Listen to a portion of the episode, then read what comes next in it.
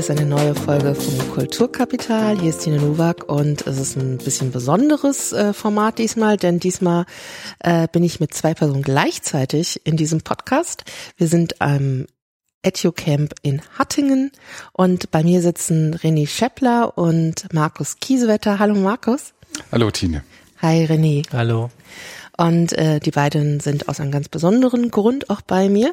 Ich habe hier vorne Barcamp-Session gehalten zu E-Learning in der Schule. Äh, das passt ganz gut zu meinem Seminarthema, was ich jetzt im Wintersemester an der TU Darmstadt halte. Und äh, ich habe mich da mit den Lehrern und Lehrerinnen und auch anderen Bildungspraktikern unterhalten, äh, wie nutzen sie denn digitale Medien oder digitale Lerntools im Unterricht. Und ähm, da waren in dieser Session René und Markus und äh, beide kommen aus Hessen. Das passt ganz gut zu meinem Seminarthema so zum Anschluss. Und ähm, ich hatte sie gefragt, ob sie Lust hätten, sich jetzt hier im Anschluss auch nochmal mit mir über das Thema zu unterhalten. Beide haben auch noch ein bisschen anderen Fokus. Das können ihr aber gleich nochmal selbst erzählen und vielleicht um die beiden auch kennenzulernen. Einfach so die Frage in die Runde, äh, wie ihr denn überhaupt an den Ort gekommen seid, wo ihr jetzt seid. Also nicht nach Hattingen, sondern an die jeweilige Schule. Und was sind das überhaupt für Schulen? Also vielleicht fängt der René einfach mal an. Okay. Ich bin Lehrer für Deutsch und Geschichte, mache bei uns an der Schule Gesellschaftslehre und ich bin an der Helene Lange Schule in Wiesbaden. Wir sind eine Gesamtschule von Jahrgangsstufe 5 bis Jahrgangsstufe 10, bilden letztendlich mit den Abschlüssen alle drei Abschlüsse, Hauptrealabschluss und Gymnasial, also kein Abschluss, aber dann die Weitergabe der Schüler an die Oberstufengymnasien und ich bin dort gezielt an dieser Schule Lehrer, nachdem ich während meines Studiums mich intensiver mit Pädagogik auseinandergesetzt habe und immer die Semesterferien genutzt habe, um mir Schulen, gute Schulen in Anführungszeichen, wie auch immer man sie dann definieren will, anzuschauen war auch ähm, dann an meiner Schule, an meiner jetzigen Schule im Praktikum und bin da aufgrund der Reformpädagogik, aufgrund der besonderen Ideale, die da vor allem von Enya Riegel an dieser Schule verankert wurden, hängen geblieben und ganz froh, dass ich da jetzt aktiv auch mit die Pädagogik voranbringen kann. Vielleicht noch so als Einschub, also in Hessen gilt und ich glaube galt und gilt auch immer noch die Helene, Helene Lang Schule immer so ein bisschen als eine Vorzeigeschule, weil Unterricht da ja auch mal ein bisschen anders funktioniert, also mehr Gruppenarbeit, mehr Projektarbeit, ähm, diese, diese Reformpädagogik wird da auch umgesetzt. Das heißt, es ist schon auch ein bisschen eine außergewöhnliche Situation, in der der arbeitet. Das ist natürlich auch ganz spannend, wie er da jetzt mit Medien umgeht. Und du kommst aus einer ganz anderen Richtung, also ähm, keine Reformpädagogik und auch keine Gesamtschule. Genau, ich bin Berufsschullehrer, Markus Kiesewetter ist mein Name und ich bin aus Darmstadt, wohne auch dort und bin Lehrer an der Heinrich Emanuel Merck Schule. Das ist die zweitgrößte berufliche Schule in Darmstadt. Dort haben wir äh, hauptsächlich Ausbildungsberufe aus dem Bereich Elektrotechnik und IT. Und wie alt sind die Schüler und Schülerinnen, die bei euch so sind? Also einfach, um sich so ein bisschen vorzustellen, mit was für Schülerinnen und Schülern du da so zu tun hast? Ähm, also wir haben auch ein berufliches Gymnasium. Das sind halt die Leute so alt, wie sie in der Oberstufe vom Gymnasium äh, auch sind. Ähm, zwischen 15 und, und 20 Jahre typischerweise. In der Berufsschule ist es ähnlich, vielleicht ein Tick älter noch. Und dann haben wir noch die Fachschule für Technik, das ist Weiterbildung. Und da sind die Leute eben deutlich älter. Ähm, da habe ich auch äh, durchaus Schüler oder Studierende, sagen wir dann, die älter sind als ich. Ich bin 44 Jahre und äh, da haben wir das zum Beispiel auch in der Teilzeitform abends, so dass die nach dem ganzen Arbeitstag abends in die Schule kommen und dann in äh, vier Jahren den Abschluss staatlich geprüfter Techniker bei uns machen. Und du unterrichtest alle drei Formen oder bist du in einer von diesen Schulformen besonders oft tätig? Ähm, ich bin in der Berufsschule für IT-Berufe hauptsächlich eingesetzt und auch in der Fachschule für Technik immer mit technischen Fächern. Das ist im Regelfall Netzwerktechnik, IT-Sicherheit, da kann man sich, glaube ich, was drunter vorstellen auch. Und äh, Englisch ist mein zweites Fach. Berufsschullehrer haben auch ein zweites Fach. Und äh, ich habe ein Jahr in den USA gelebt und dann lag es halt nahe, sich für Englisch zu entscheiden. Studiert habe ich das übrigens an der TU Darmstadt. Ah ja, da kommt ja sozusagen hier, was auch dahin gehört. Genau. Ähm, Gut, also wir haben sozusagen mit euch zwei Personen, die unterschiedliche Lehrkontexte haben, wahrscheinlich auch ganz unterschiedliche Erfahrungen schon gemacht haben, aber die durchaus mit Medien in der Schule arbeiten. Ich habe auch vorne in der Session schon gehört, auch mit sehr unterschiedlichen Erfahrungen. Also in der Session selber konnte jeder gar nicht so viel äh, von seiner Erfahrung berichten. Ich hoffe, dass das jetzt auch noch mal ein bisschen ausführlicher äh, auch gelingen kann. Ähm, der Grund, warum ich die Session gemacht hatte, war ja, dass ich ähm, Lehramtsstudierende bei mir im Seminar habe und die haben immer ein E-Learning-Projekt zu planen. Und ähm, da war meine Frage, was ist denn so gerade in der Praxis etwas, was tatsächlich auch umgesetzt wird, was funktioniert? weil oft wird gefragt, ja, aber ist es denn praxisrelevant, was wir hier lernen? Und ähm, um sozusagen da auch immer zu sehen, was, was, was, wie arbeiten Lehrer denn mit digitalen Medien? Wo ist es leicht? Was ist aufwendig? Was für Grenzen erlebe ich an, bei Schülern, bei Kollegen, von Lehrern, vielleicht auch vom Bundesland, weil es ja auch immer, immer welche Vorgaben gibt oder auch nicht. Ähm, das sind so Dinge, die mich jetzt hier im Gespräch doch sehr äh, interessieren würden. Und ähm, vielleicht fangen wir einfach mit dem an, was so ganz gut oder was für euch Alltag ist im Unterricht, wo ihr mit Medien zu tun habt oder wo ihr sie einsetzen könnt. Also etwas, wo ein Beispiel einfach mal vielleicht von Berichten, da, da ist ein Medieneinsatz, den kann ich auch vertreten, der macht Sinn und das funktioniert auch ganz gut mit den Schülern. Soll ich vielleicht mal anfangen? Ich habe die kleineren, du kannst dann von den größeren ein bisschen genau. berichten, vielleicht bauen wir es so auf. Ich habe in Klasse 5 angefangen, eine Klasse zu übernehmen und bei uns ist das Prinzip, dass wir im Lehrerteam unsere Klassen bis zur Klasse 10 begleiten. Das heißt, wir versuchen diese Beziehungen relativ stabil zu halten. Von daher war für mich in Klasse 5 absehbar, dass ich meine Schüler, bis sie unsere Schule verlassen, auch begleiten werde. Und ähm, wahrscheinlich auch, und so ist es gekommen mit meinen beiden Fächern. Meine beiden Fächer zielen vor allem darauf ab, auch Schreibanlässe zu schaffen als Deutschlehrer, auch Geschichte. Da geht es viel um Texte, da geht es viel um Schreiben. Von daher habe ich tatsächlich die neuen Medien auch dann eher in diesem Bereich am Wickel, sage ich mal. Und was ich getan habe, ist, dass ich äh, in Klasse 5 mit denen noch so ein bisschen rumexperimentiert habe, aber dann zu Ende der Klasse 5 eine eigene Community aufgebaut habe. Das heißt, ich bin hingegangen und habe versucht, so etwas wie Facebook quasi für uns in der Klasse nachzubilden. Da ist etwas herausgekommen, was auf WordPress basiert und da über verschiedene Plugins und Erweiterungen dann ähm, Community-Aspekte mit einbindet. Ähm, das heißt, man kann Profile anlegen, Freundschaftsanfragen stellen, man hat so eine Art Twitter-Stream da drin und jeder Schüler kann dort Blogs schreiben. Und das ist tatsächlich so ein bisschen ein Schwerpunkt dieser ganzen Arbeit, die jetzt über mehrere Jahre aus meiner Sicht recht erfolgreich läuft. Ich kann so ein paar Beispiele vielleicht mal äh, anschneiden, dass man sich ein bisschen was drunter vorstellen kann. Wir haben in Klasse 5 dann Lesetagebücher geführt. Das heißt, die Schüler haben zu einzelnen Kapiteln einer gemeinsamen Lektüre in der Klasse dann ähm, Inhaltsangaben verfasst oder ähm, kreative Ideen ähm, geschrieben zu den jeweiligen Artikel, äh, Kapiteln in dem Buch.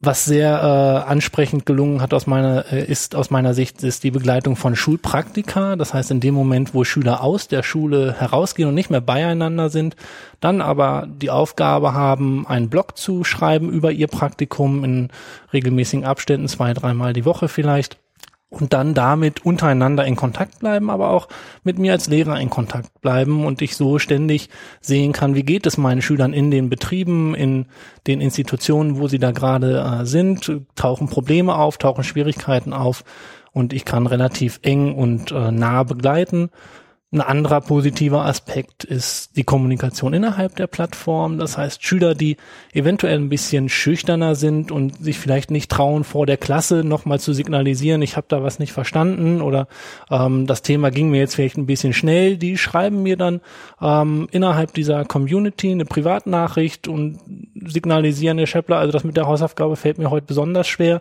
Ähm, Wäre schön, wenn wir das vielleicht nächste Stunde ein bisschen ausführlicher besprechen können. Das traut man sich als Schüler vielleicht eher auf der Ebene, als das sofort vor der ganzen Klasse publik zu machen. Und das ist so eine Community, die relativ stabil läuft und mit der ich sehr zufrieden bin. Und das ist so ein bisschen mein Steckenpferd.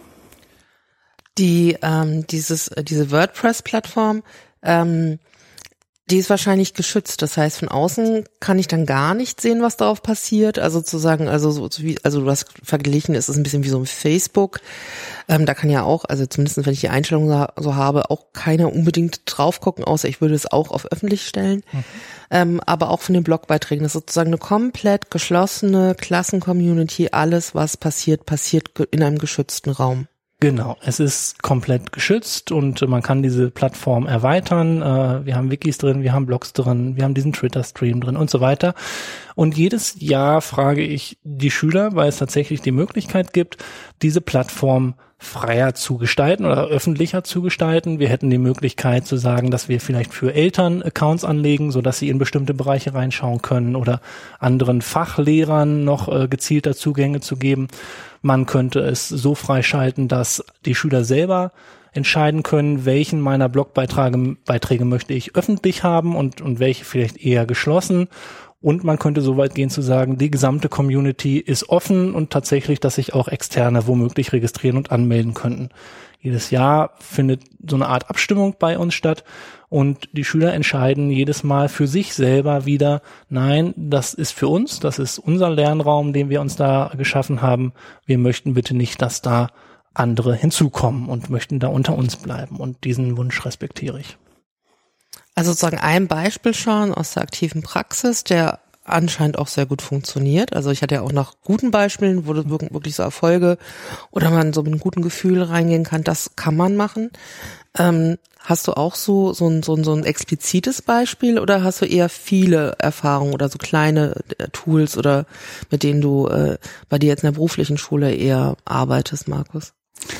Ähm, also ich habe äh, Erfahrung mit vielen kleinen Tools, habe jetzt kein so äh, großes Projekt da ähm, aufgezogen.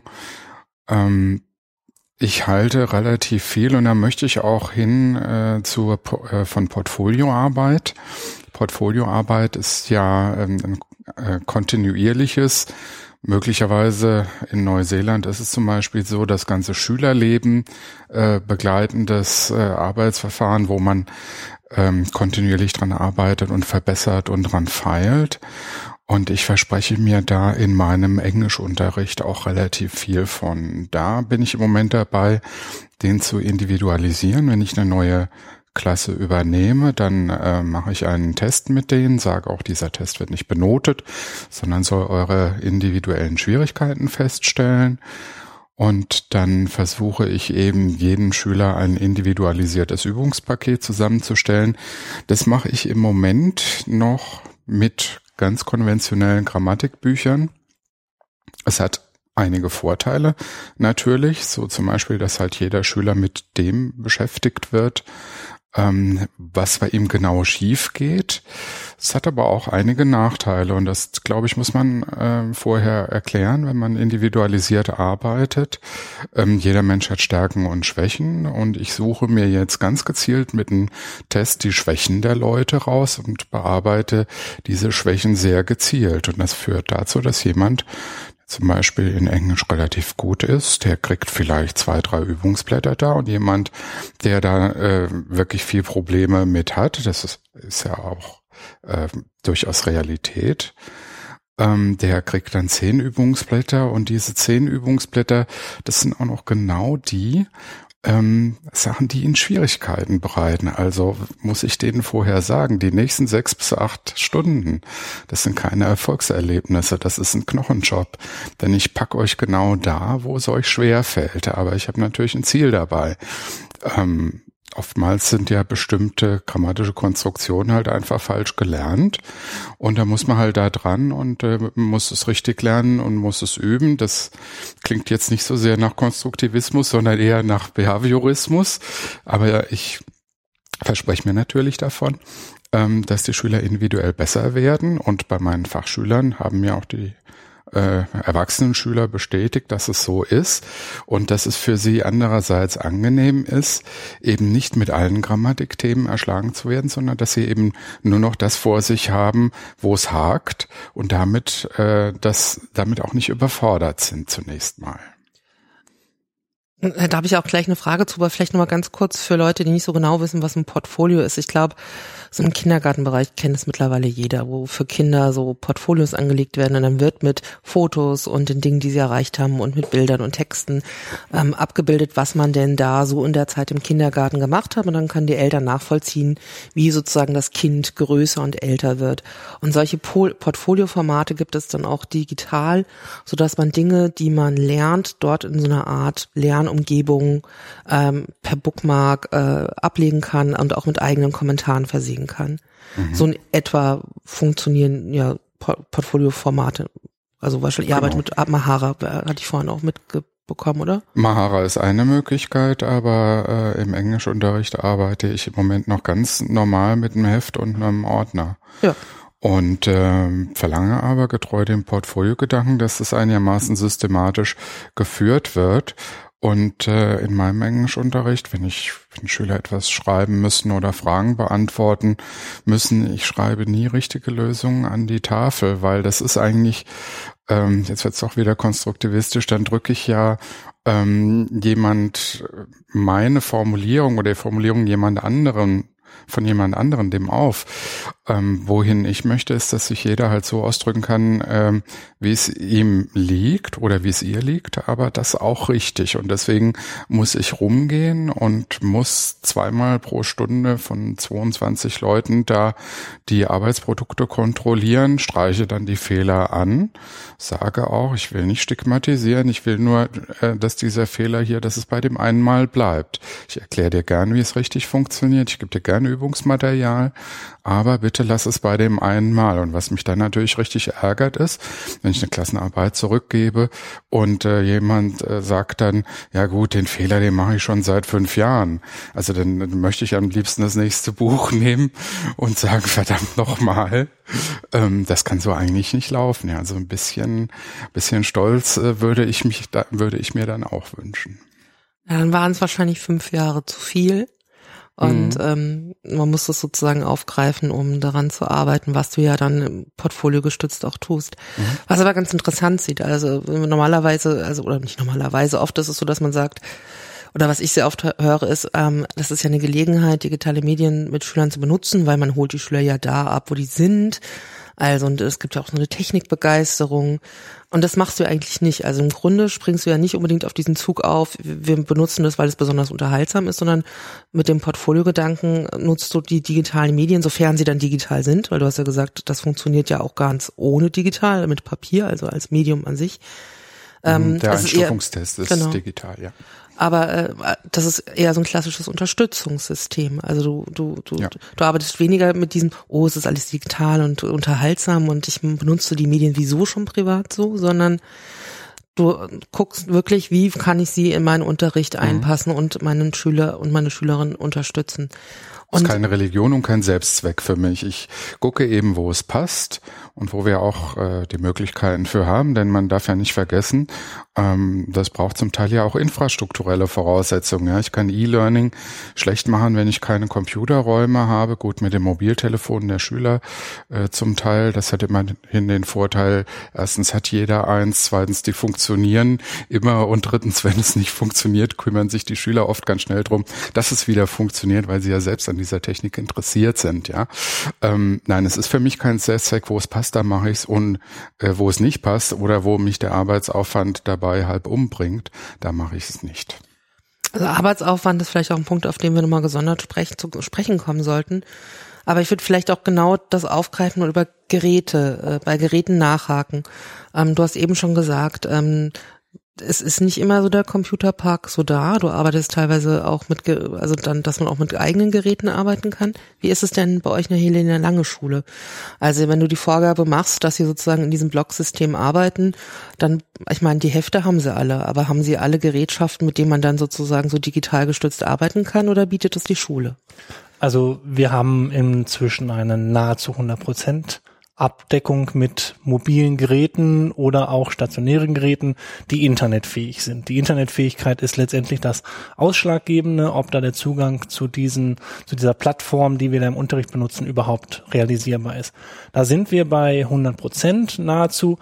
Da sind immer mal wieder Ausfälle, wenn Geräte zu Hause nicht funktionieren. Das ist aber meist temporär. Und ähm, wenn wir uns da entsprechende Studien angucken, wie, wie die Gym-Studie, dann wird das immer wieder bestätigt, dass wir da bei deutlich über 90 Prozent im Moment, was den Zugang zum Internet angeht, liegen. Und wir in der Schule ähm, sind jetzt in, in einem ersten Schritt zunehmend davon weggekommen, ähm, stationäre Computerräume zu haben. Wir haben äh, das Prinzip der Schule in der Schule. Das heißt, wir bilden Jahrgänge immer vierzügig, die zusammen mit einem Lehrerteam so ein bisschen auch ihren eigenen Bereich in der Schule haben, ihren eigenen Trakt haben. Und da war immer so ein Computerraum dabei. Das ist im Moment nicht mehr State of the Art. Das heißt, es gibt die Räume noch, aber sie werden nicht mehr aufgerüstet und nicht mehr groß gepflegt. Stattdessen hat jeder Jahrgang eine mobile Einheit bekommen. Das ist ein sogenannter Laptop-Wagen. In dem sind Laptops drin, können über diesen Wagen relativ schnell in die Klassen gefahren werden und da auch aufgeladen werden. Das ist so eine, ähm, so eine Zwischenlösung, könnte man es nennen. Und letztendlich werden dann tatsächlich auch im Unterricht die mobilen Geräte, ähm, das sind dann Smartphones, das sind dann äh, Tablets oder wenn die Schüler tatsächlich wissen, wir stecken gerade in einer Einheit, die sehr digital aufgebaut ist, wie zum Beispiel das Lesetagebuch, was ich angesprochen habe, dann bringen die auch ihre, ähm, ihre ähm, Laptops mit in die, in die Schule und arbeiten dann mit ihren eigenen Geräten da dran. Das heißt, hier versuchen wir die Realität, die uns da vorliegt, aufzugreifen und natürlich für diejenigen, die dann Unterstützung brauchen, Unterstützung zu bieten, aber auch auf das zurückzugreifen, was einfach de facto da ist und ich denke, das ist, wenn man mit einem pädagogischen Blick wieder dran geht, auch gar nicht verkehrt, denn die Geräte, die den Schülern selber gehören, mit denen gehen sie ganz anders um. Denen gegenüber haben sie eine ganz andere Verantwortung als dem äh, Schullaptop, den sie aus dem Wagen nehmen und hinterher wieder reintun. Alleine, wenn man sieht, wie sie das manchmal tun, das würden sie mit ihrem eigenen Gerät so niemals tun. Ja, da ist ja jeder, jede Schramme, jeder Kratzer ist da ja äh, eine Entehrung des Gerätes teilweise.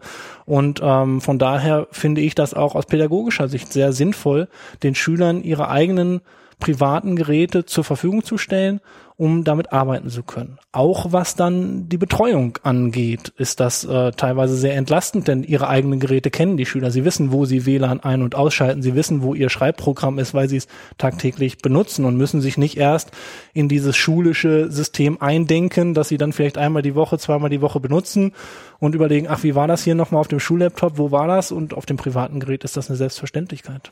Also ich glaube auch, dass dieses Bring Your Own Device, BYOD, ähm, wie man das immer so schön sagt, ähm, obwohl es ausgesprochen viel schlimmer klingt, als wenn man es geschrieben sieht. Ähm, das war ja auch so einer von den, also ein Konsens aus der Session vorhin, dass das ist was, etwas, was funktioniert. Funktioniert vielleicht auch besonders gut in so einer idealen Situation wie bei euch in Wiesbaden in der Helene Lange Schule, wo es auch nochmal Laptops gibt die Geräteausstattung ist ja nicht in jeder hessischen und auch nicht in jeder deutschen Schule so optimal. Also das heißt, dieser Vorwurf, ähm, dass Schüler, die aus einem anderen Milieu kommen, sozusagen benachteiligt werden, das trifft ja woanders durchaus noch zu.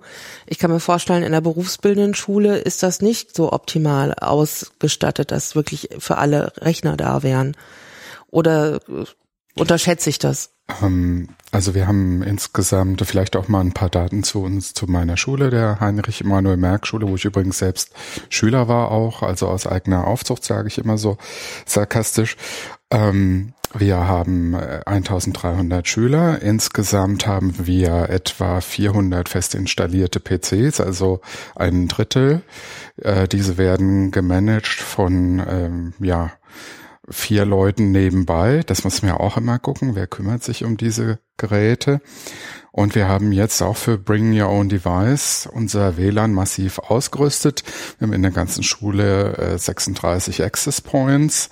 Die sind roamingfähig. Das heißt, man kann wirklich auch durch die Schule marschieren, hat immer WLAN.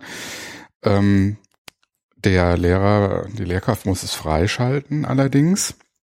Und äh, die PCs, die in der Schule sind, die werden jede Nacht neu installiert über eine Image-Lösung zwischen zwei und vier Uhr. Das äh, stört also äh, auch den Unterricht nicht. Wir haben ja auch Abendunterricht und äh, haben dafür eine sehr intelligente äh, Backend-Lösung, die das macht. Die ist übrigens Open Source, linuxmuster.net. kann jeder einsetzen, guter Support über eine Mailingliste. Das können wir wirklich sehr empfehlen. Aber jetzt kann ich auch mal eine Mail vorlesen, die ich gestern von unserem Systemadministrator bekommen habe. Der hat nämlich an die Arbeitsgruppe, an die Netzwerkadministratoren geschrieben. Ihr Lieben, der Schüler so und so hat heute 10 Gigabyte Traffic via WLAN erzeugt.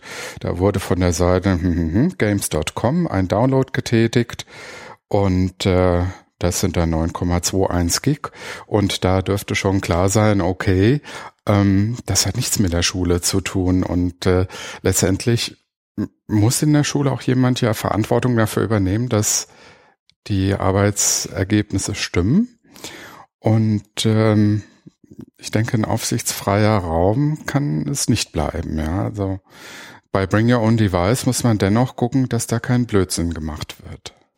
Also im Grunde äh, schleichen sich auch schon langsam die Grenzen auch durchaus ein. Es gibt durchaus Probleme. Also es gibt wohl Möglichkeiten und es gibt auch Beispiele, was ganz gut funktioniert. Bei dir hast du das Beispiel der portfoliogestützten Arbeit gegeben. Du hast jetzt sozusagen so eine Adaption, wie kann ich mit dem Blocksystem dort arbeiten und trotzdem gibt es auch immer Hürden und Probleme, die man irgendwie beachten muss. Du hast eben schon gesagt, ja, also zum Beispiel solche Downloads, die nicht schulisch geprägt sind. Wie nutzen Schüler dann die Netze und Infrastrukturen, die man ihnen anbietet? Wobei ich sagen muss, dass ich ja sozusagen total auf dem Glatteis war mit deiner Schule. Das ist ja schon äh, eine gute äh, Infrastruktur. Ähm, also es mag ja sein, dass sozusagen bei den Schülerinnen ähm, nicht, bei der Schüler und Schülerin nicht alle äh, eine optimale Technikausstattung haben. Das fällt ja bei euch gar nicht äh, also in, in, ins Gewicht, wenn die Schule so gut ausgestattet ist. Ja, es geht immer besser, aber wir können relativ gut mit leben. Unser Vorteil ist halt auch, oder für die Leute, die es eben unterrichten, manchmal auch ein Fluch ist, wir, äh, wir unterrichten halt PC-Hardware, mhm. PC-Sicherheit, Netzwerktechnik und ähm, dann kann natürlich der äh, Chef auch schnell zu uns kommen und sagen, ihr lieben Administratoren, die das täglich machen und unterrichten, könntet jetzt mal eure Kraft verwenden auf unsere Schul-IT. Das machen wir auch gerne, aber darf natürlich natürlich dann äh, nicht missbraucht werden. Es muss ein Monitoring dahinter sein. Äh, wir sind eine Behörde ja immer noch. Ähm, wir müssen den Jugendschutz realisieren und äh, Filter davor setzen. Ähm, ich glaube nicht, dass das perfekt ist, aber ich denke, wir können auch nicht sagen, äh, macht einfach, was ihr wollt. Wir haben dank der TU Darmstadt eine 1 Gigabit, Gigabit, äh, also das WLAN ähm, ist bei uns ähm, an einer Gigabit-Strecke angeschlossen. Also wir haben Top-Download-Raten und ich kann mir schon vorstellen, dass Schüler dann sagen, ja, diese größere Download hier, den mache ich in der Schule, da ist er x-fach so schnell wieder heim. Aber dafür ist das Netz natürlich nicht finanziert bei uns. Ich meine, es tauchen, denke ich, auch, also auch andere Probleme auf. Vor einer Session hattest du ja als Beispiel, also jetzt bin ich René, mhm. ähm, hattest du ja auch als Beispiel gesagt, ähm, was was problematisch ist und hatte das Beispiel Sexting zum Beispiel genannt. Also Sexting, also das Verschicken von Nachrichtenbildern unterhalb von zwischen Schüler und Schülerinnen mit ähm, sexuellen Inhalt. Mhm. Das sind tatsächlich äh, Probleme, die auftauchen, sobald man digitale Medien verwendet, sobald man internetgestützte Medien verwendet, wenn ich an äh, meine Klassen-Community denke, da gehört das Kommentieren, das Feedback geben äh, wie selbstverständlich dazu. Das ist ein Bestandteil, dass man die Produkte der anderen sieht und sie dann auch entsprechend honoriert und bewertet. Und da passiert es recht schnell, wenn man sowas neu einführt, dass da Kommentare in einer Art kommen, die man nicht gut finden kann, die verletzend sind demjenigen gegenüber, der diesen Text dann geschrieben hat, der da kommentiert wurde. Oder so wie du richtig sagst, dass dann das schulische Infrastruktur dafür benutzt wird, um anderen Mitschülern Schaden zuzufügen, sei es Sexting, sei es Cybermobbing. Das sind Themen, vor denen kann man die Augen nicht verschließen.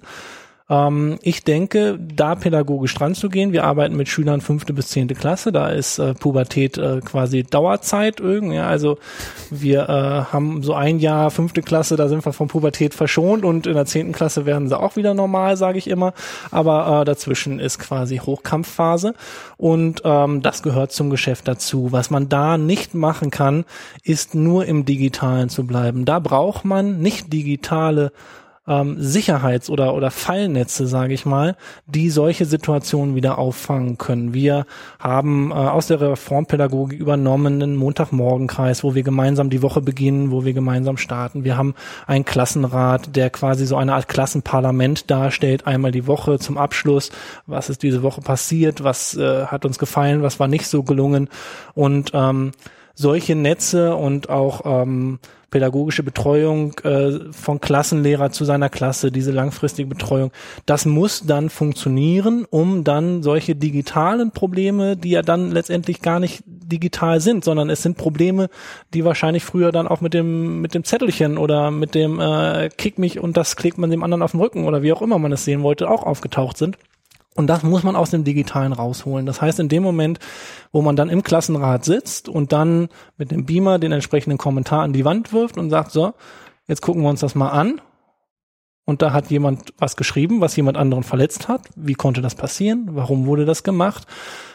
Und das in den Fokus rückt und das zwei, dreimal macht, dann entsteht aber auch ein Bewusstsein bei den Schülern. Das heißt, da muss man sich sehr drüber bewusst sein, dass wenn man mit diesen digitalen Medien arbeitet, dass man sich da eine ganze Handvoll Vorteile ins Haus holt, aber auch ein paar Fallstricke. Und nur auf das eine zu setzen und das andere aus dem Blick zu verlieren, das wäre fatal. Und man braucht nicht digitale Fallnetze, um Probleme wieder aufgreifen zu können. In dem Moment, wo ein Schüler einen verletzenden Kommentar schreibt, und ich schreibe einen Kommentar als Lehrer drunter, das war jetzt aber nicht nett, das verpufft. Ja, aber in dem Moment, wo wir uns gemeinsam hinsetzen, das Problem gemeinsam besprechen, so wie wir es auch tun würden, wenn der eine den anderen auf dem Schulhof ins Gesicht boxt, ja, da geht man ja auch nicht hin und schreibt einen digitalen Kommentar. Wenn man das so auffängt, dann habe ich gute Erfahrungen gemacht, dass solche Probleme auch sehr schnell einzugrenzen sind. Hast du ähnliche Erfahrungen gehabt oder wie, wie geht ihr bei euch oder wie gehst du mit solchen ähm, Problemen um, die jetzt mit den neuen Medien auf dich zukommen? Sind es denn überhaupt neue Probleme oder ist es halt tatsächlich nur der äh, alte Wein in neuen Schläuchen? Also hm, das Problem, was ich bei digitalen, also bei neuen Medien, äh, Mobiltelefonie so ein bisschen sehe, ist, ähm, dass es schwieriger wird für die Schüler, sich zu konzentrieren auf etwas, wenn äh, zum Beispiel das Handy auf dem Tisch liegt und da irgendwelche Chats und WhatsApp und so weiter ähm, laufen. Ich früher habe ich das auch direkt persönlich genommen. Das ähm, gelingt mir mittlerweile, es nicht zu tun. Da bin ich vielleicht, denke ich, hoffe ich, etwas professioneller geworden. Und trotzdem ähm, ich will jetzt nicht dem Buch Digitale Demenz das Wort reden, da gibt's auch viel Kritisches zu, zu sagen, aber sich auf eine Sache zu konzentrieren, diese zu Ende zu bringen und dann das andere, das ist, glaube ich, für die heutige Generation viel schwieriger geworden. Ähm, und das hat, denke ich, auch was mit Motivation zu tun.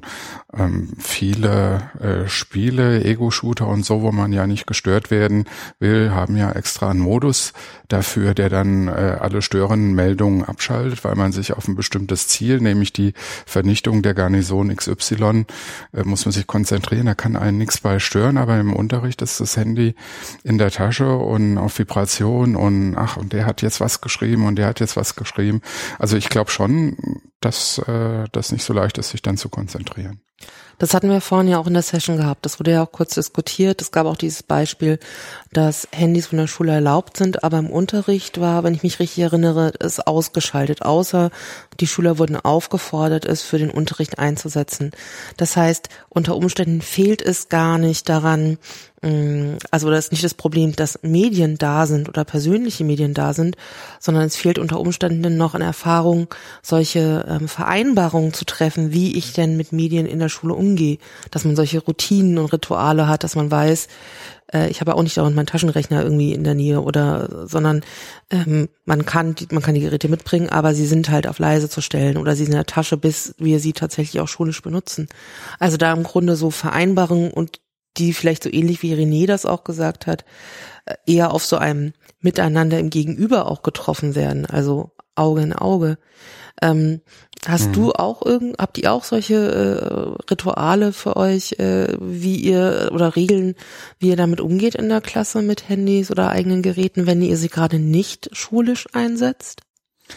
Ähm, also bei Mobiltelefonen ist es eigentlich so, dass ich darum keinen großen Terz mache. Also wenn da mal jemand drauf guckt, dann ähm, sage, wenn wenn es das zehnte Mal ist, sage ich was, ansonsten sage ich nichts.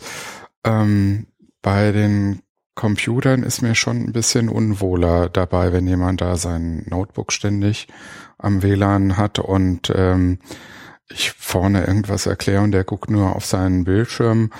Ähm, und das hatte ich vorhin in der Session ja auch schon gesagt.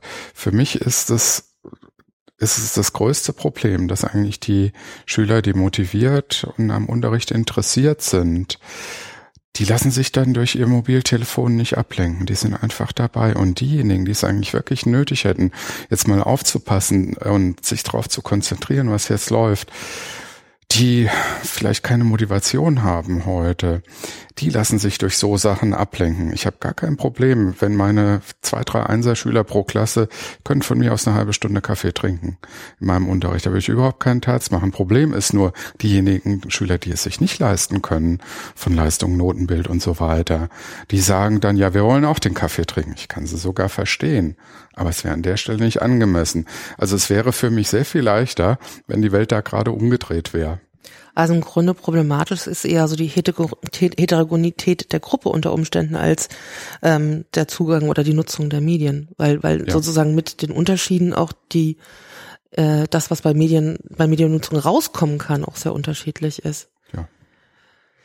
Ähm, also ich würde da auch vielleicht noch äh, anschließen wollen. Es ist, glaube ich, auch innerhalb der Schulen gibt es unterschiedliche Sozialisationen, was diese digitalen Medien angeht. Also wenn ich mich selber sehe und ähm, wir uns jetzt hier auf dem EduCamp beobachten, wo wir Sessions haben, wo ganz selbstverständlich auf einmal äh, die Leute ihre Geräte rausnehmen und darauf rumtippen und sich keiner gestört fühlt, einfach dadurch, dass jeder weiß, der twittert jetzt mal kurz oder der hat da ein Stichwort gehört, das schlägt da mal kurz nach, das wird sich am Thema orientieren. Das heißt, wir gehen davon aus, dass das alles in Ordnung ist, was die da machen. Ja, da fühlt sich vorne derjenige, der die Session leitet, nicht gestört. Aber in den Schulen haben wir unterschiedliche Sozialisationen und ähm, das kriegt man ja alle, alle Tage in den, in den Zeitungen, in den Radios und so weiter mit, dass sich Leute darüber aufregen, dass am Bahnsteig auf einmal alle nur noch stehen und, und auf ihr Handy gucken. Und da stören sich Leute dran. Und das passiert auch in der Schule, dass dann ähm, manche Lehrer den Eindruck haben,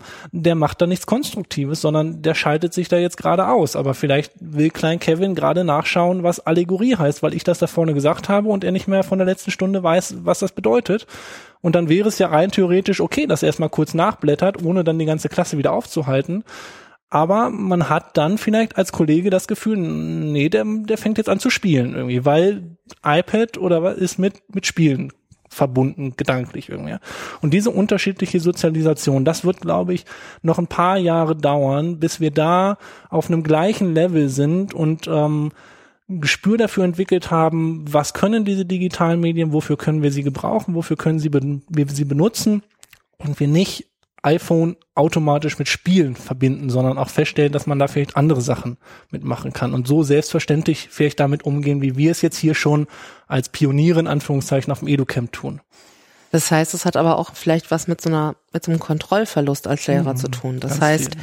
also zum ein kann es ja auch sein, dass von mir aus Kevin auch tatsächlich die ganze Zeit am Spielen ist. Also das weiß ich ja nicht.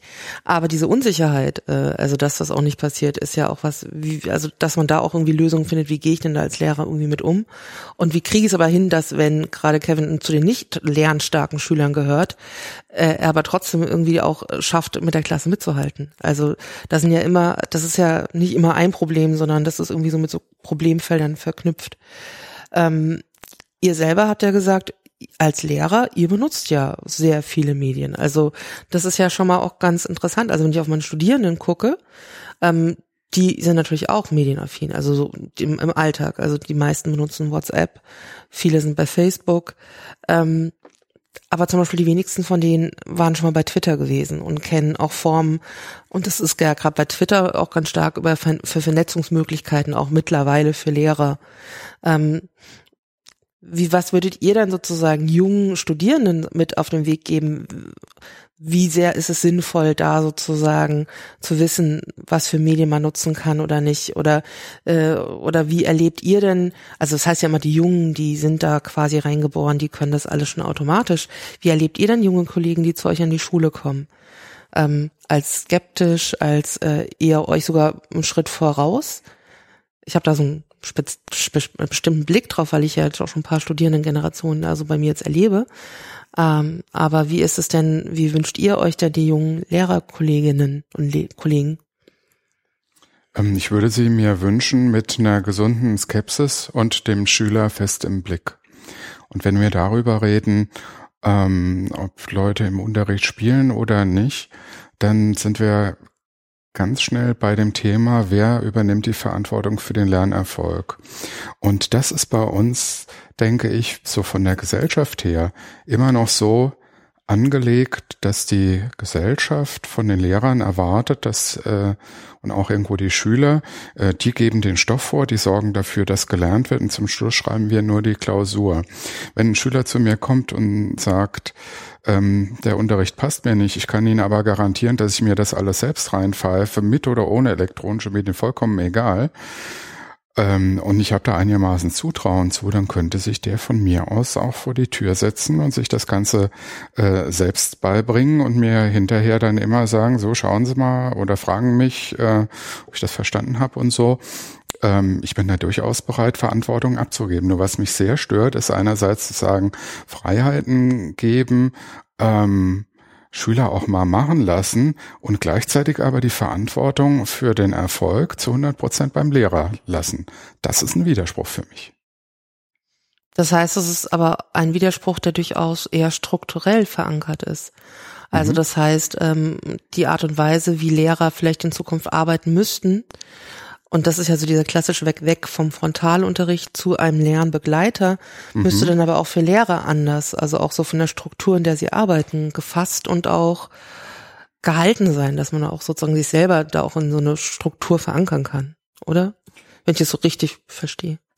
Glaube, dass es vielleicht der Kollege René da auch sogar ein bisschen einfacher hat, denn äh, die Grundschulen sind heute schon äh, mehr in Richtung Wochenplanarbeit, Portfolio basiert und so weiter. Das haben die erst vier Jahre gemacht, dann kommen sie zu dir, René, und äh, können, wenn du entsprechende Ansätze hast, das entsprechend fortführen. Ähm, Jetzt darf ich gar nicht äh, irgendwelche bestimmten äh, Schulen da äh, kriminalisieren sozusagen, aber es gibt auch ähm, Schulen, die sagen, ähm, ja, wir schreiben die Tafel voll, ihr schreibt das ab und hinterher gibt's eine Klausur. Und wenn jemand, der halt Wochenplanarbeit gewohnt ist, kommt in Klasse 5 dann in so eine Schule, eben nicht zu dir, sondern zu jemand anders, und ähm, kommt dann wiederum zu mir und dann ist dieses Ganze, was man in der Grundschule erreicht hat, dieses äh, Selbstverantwortliche, dieses Planerische, äh, das ist dann wie mit der Dampfwalze in fünf Jahren effektiv platt gemacht. Und dann komme ich wieder und äh, gebe Freiheiten und so weiter. Ähm, insofern Hast du auch die Erfahrung gemacht, dass ähm, du Elemente, die die in der Grundschule die Schüler mitbekommen haben, dass du die weiterführen kannst in der Selbstorganisation? Ja, auf jeden Fall. Also was in den Grundschulen passiert, ähm, ist teilweise eine großartige Arbeit, was ähm, das Neudenken von Lernen und das Neudenken der Lehrerrolle angeht. Es gibt aber auch da solche und solche. Und natürlich bekommen wir Schüler, die mir in Klasse 5, wenn ich äh, mit unserem Konzept und mit unseren Ideen von Lernen und, und selbstständigem Lernen und offenen Lernen so heißen, tatsächlich bei uns auch Fächer oder Stunden ähm, komme, die sagen, das kennen wir aus der Grundschule alles. Andere sind aber tatsächlich auch überfordert. Also auch da gibt es noch so und so, aber das wird zunehmend stärker aus den Grundschulen. So ein bisschen an deine Frage anknüpfend, was wir uns von den jungen Kollegen wünschen oder was da notwendig ist, um eben diesen digitalen Medien auch zunehmend eine Chance und eine realistische Basis in den Schulen zu verschaffen ist genau das und da stimme ich dir voll zu, dass man Lernen anders denken muss und Lernen anders verstehen muss. Wenn man diese neuen Medien nimmt und den Unterricht und die Rolle des Lehrers und die Verantwortung des Lehrers so weiterfährt, wie man es bisher getan hat, dann werden neue Medien zur Belastung, weil es dann etwas zusätzlich ist, ist etwas, was obendrauf kommt, womöglich noch in die Hausaufgaben mit reingeht und dann letztendlich das System, aber auch den einzelnen Schüler oder Lehrer überfordern wird. In dem Moment, wo man hingeht, so wie, wie du es gesagt hast, dass der Lehrer nicht mehr der Prediger vorne ist, der für alles verantwortlich ist, sondern Schüler für ihr Lernen und für ihr Handeln und für ihr Tun Verantwortung übernehmen und auch Verantwortung bekommen. Das ist eine Gegenseitigkeit. Man Stimmt. kann nicht nur Verantwortung nehmen, sondern da muss es auch jemand anderes geben, der Verantwortung gibt. Und das ist genau dieser Kontrollverlust, den du ansprichst, der da sehr stark mit einhergeht. Nur wenn das gelingt, nur wenn das funktioniert und eine vertrauensvolle Arbeit an der Schule möglich ist, dann können neue Medien eben so funktionieren, dass sie keine Belastung im Sinne eines Zusatzes sind, sondern dann werden sie eben unterstützend, bestärkend und auch bekräftigend für Schüler. Wir sind jetzt schon fast eine Stunde auch hier zusammengesessen. Also die Zeit vergeht ja immer ganz schnell, wenn man so zusammensitzt. Vielleicht so zum Abschluss nochmal. Ähm, wenn ihr meinen Studierenden äh, so einen Tipp an die Hand geben könntet, für, zu was, mit was die äh, sich ein Projekt ausdenken könnten. Was jetzt nicht das ist, was ihr schon vorgestellt habt, was ja ein bisschen eure Schwerpunkt ist, das Portfolio und auch die blogbasierte Community-Arbeit. So ein kleines digitales Medienprojekt. Was, was, was könntet ihr denn als Tipp sozusagen nochmal so vom, als Kollege zu Kollegen äh, denen an die Hand geben?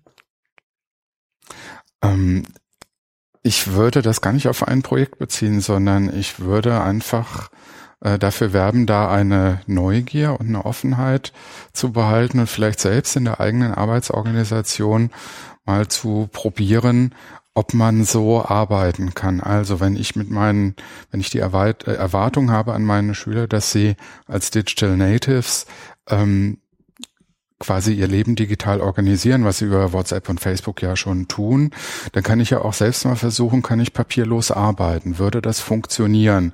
Also, dass ich mal, äh, dass ich alles mit dem Handy fotografiere, dass ich quasi ein papierloses Büro mal für 14 Tage mache, wie mir das gelingt und wie ich damit lebe und äh, was es für Schwierigkeiten und Chancen und, und Risiken gibt. Dass ich Handyvideos mache, dass ich besondere, besondere Lernsequenzen, gelungene Sachen mal aufnehme, auch mit äh, Schülern. Ähm, diese Neugier, dieses Ausprobieren, das denke ich gehört äh, wesentlich dazu, denn äh, im Referendariat und nach dem Referendariat ähm, das, äh, dann tut's einen großen Knall, dann kommt der Stundenplan mit 24 Stunden. Und dann kommt man sich erstmal vor wie am Fließband. Und dann habe ich weder die Zeit noch die Kreativität, mich hinzusetzen und zu sagen, auch was könnte ich denn jetzt mal äh, nettes, lustiges in Richtung Medien machen, sondern dann muss ich wirklich erstmal äh, möglicherweise drei, vier Monate produzieren, produzieren, produzieren wie verrückt hängt ja auch von der Schule ab. Ähm, wenn sie bereits ein Konzept hat, eher weniger. Wenn man da auf sich allein gestellt ist, eher mehr. Und dann habe ich halt nicht mehr die Möglichkeit zu experimentieren. Also wäre mein Tipp eben, das Studium dafür für möglichst viele Experimente in der einen oder anderen Richtung zu nutzen. Das kann ja auch schief gehen. Da geht an der Stelle nichts kaputt. Wenn ich ein pädagogisches Konzept anfange, was, wo ich nach vier Wochen feststelle, dass mir das das Genick bricht, dann habe ich vier Wochen in Sand gesetzt und dann kann ich gucken, wo ich mit den Sachen, die ich noch machen muss, bleibe. Also später ist es dann auch für Lehrer eigentlich kein lustiges Spiel mehr, sondern dann ist es ernst. Deswegen experimentiert ruhig mal. Ja, da würde ich mich äh, unbedingt anschließen wollen, was diesen Experimentiergedanken angeht. Und ganz wichtig ist, dass man mit Überzeugung etwas tut. Und diese Überzeugung kann man nur aus dem eigenen Handeln, aus dem eigenen Gelingen, aus den eigenen Erfolgserlebnissen ziehen.